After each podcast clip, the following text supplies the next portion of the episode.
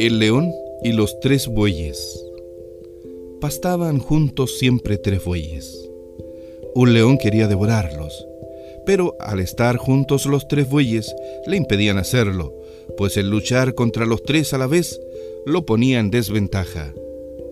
Entonces, con astucia recurrió a enojarlos entre sí, con pérfidas patrañas, separándolos a uno de los otros, y así, al no estar ya unidos, los devoró tranquilamente uno a uno.